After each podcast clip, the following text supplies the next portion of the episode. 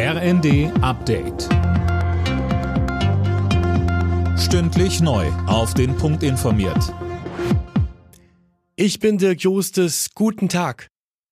Russlands Präsident Putin reagiert auf die jüngsten militärischen Erfolge der Ukraine und hat eine Teilmobilmachung der Streitkräfte angekündigt.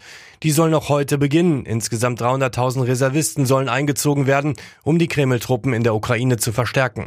Der CDU-Außenpolitiker Kiesewetter sagte über Putin bei NTV. Er ist auch ungeheuer unter Druck unter den Nationalisten und Kommunisten, die Erfolge sehen wollen. Und diese Teilmobilisierung verbunden mit der nuklearen Drohung hängt auch damit zusammen, dass er innenpolitisch Druck in Russland erhält. Trotzdem ist das eine schwierige Lage, die Besonnenheit erfordert. Der angeschlagene Energiekonzern Uniper wird verstaatlicht. Der Bund steigt zu 99 Prozent bei dem Unternehmen ein. Mehr von Tom Husse.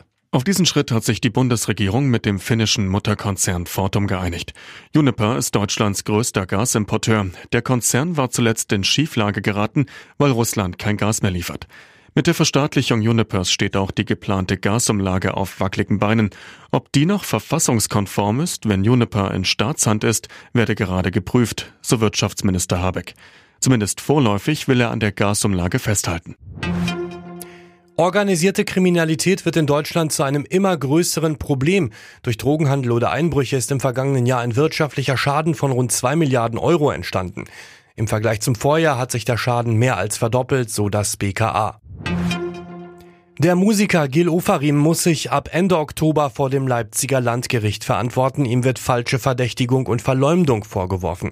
Ofarim hatte vor einem Jahr in einem Instagram-Video behauptet, er wäre in einem Leipziger Hotel antisemitisch beleidigt worden. Alle Nachrichten auf rnd.de